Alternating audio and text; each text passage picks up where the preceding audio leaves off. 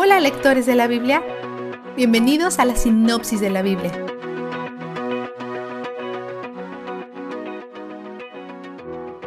Hoy Dios resume las leyes, fiestas y el calendario religioso que seguirán una vez que estén en la tierra prometida. En ese momento ellos estarán esparcidos, no reunidos en un solo campamento, así que está diciendo las cosas por adelantado. Aparte del día de expiación, cada día del año debe terminar con adoración, un sacrificio al atardecer y uno en la mañana. En la antigua cultura judía, el día empieza al atardecer. Lo vimos por primera vez en el transcurso de Génesis 1, donde dice, y vino la noche y llegó la mañana. Ese fue el primer día. Y vino la noche y llegó la mañana. Ese fue el segundo día. A medida que continuamos conociendo a esta familia, esta distinción cultural será importante.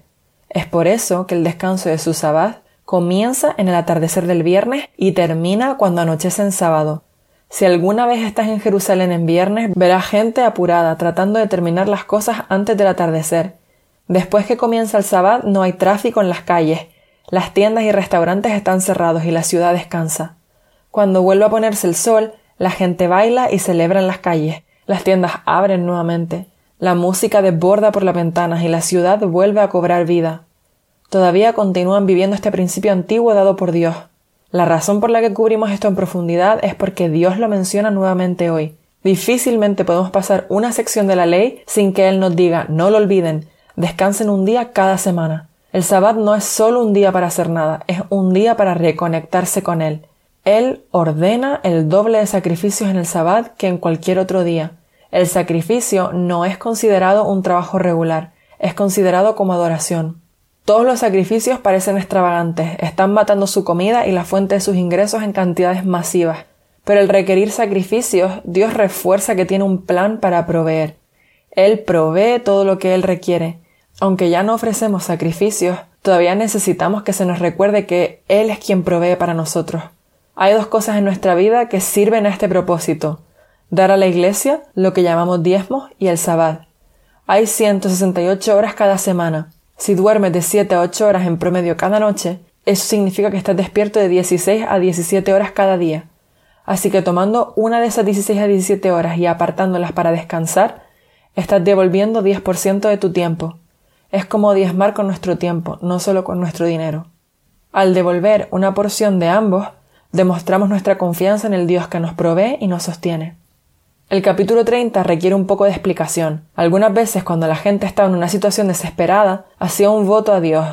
Dicho voto a menudo envolvía el sacrificio de algo de valor económico, y este era un voto en su vida. Una versión moderna podría ser algo como Dios, si solo me das un hijo, yo empezaré a ir a la iglesia nuevamente. Cuando un hombre hacía un voto como este a Dios, no tenía salida.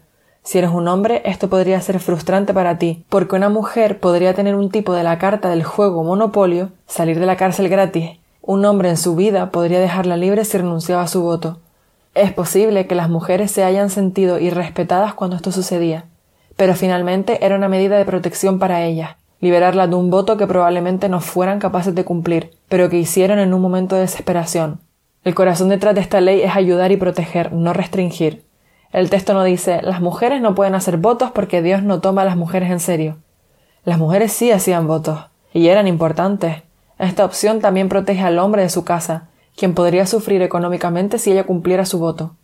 Aunque estas leyes no están en efecto hoy, muchos de nosotros todavía tenemos personas en nuestras vidas que cumplen este tipo de rol de cancelación de votos, personas que ven nuestro punto ciego y nos piden que reconsideremos, personas que nos detienen antes que tomemos decisiones tontas. ¿Cuál fue tu vistazo de Dios? De todos los diez mandamientos hay dos que él continúa repitiendo. No tengas otros dioses además de mí y descansa. ¿Qué otro Dios manda descansar? La mayoría de nuestros ídolos demandan más de nosotros, más esfuerzo, más intento, hacer más. Él dice, no, no mi pueblo. La gente de los dioses falsos termina hecha polvo, pero mi pueblo tiene provisión inclusive cuando toma un día libre para pasarlo junto a mí. Él es donde está el descanso, y Él es donde el júbilo está. La sinopsis de la Biblia es presentada a ustedes gracias a B-Group, estudios bíblicos y de discipulado que se reúnen en iglesias y hogares alrededor del mundo cada semana.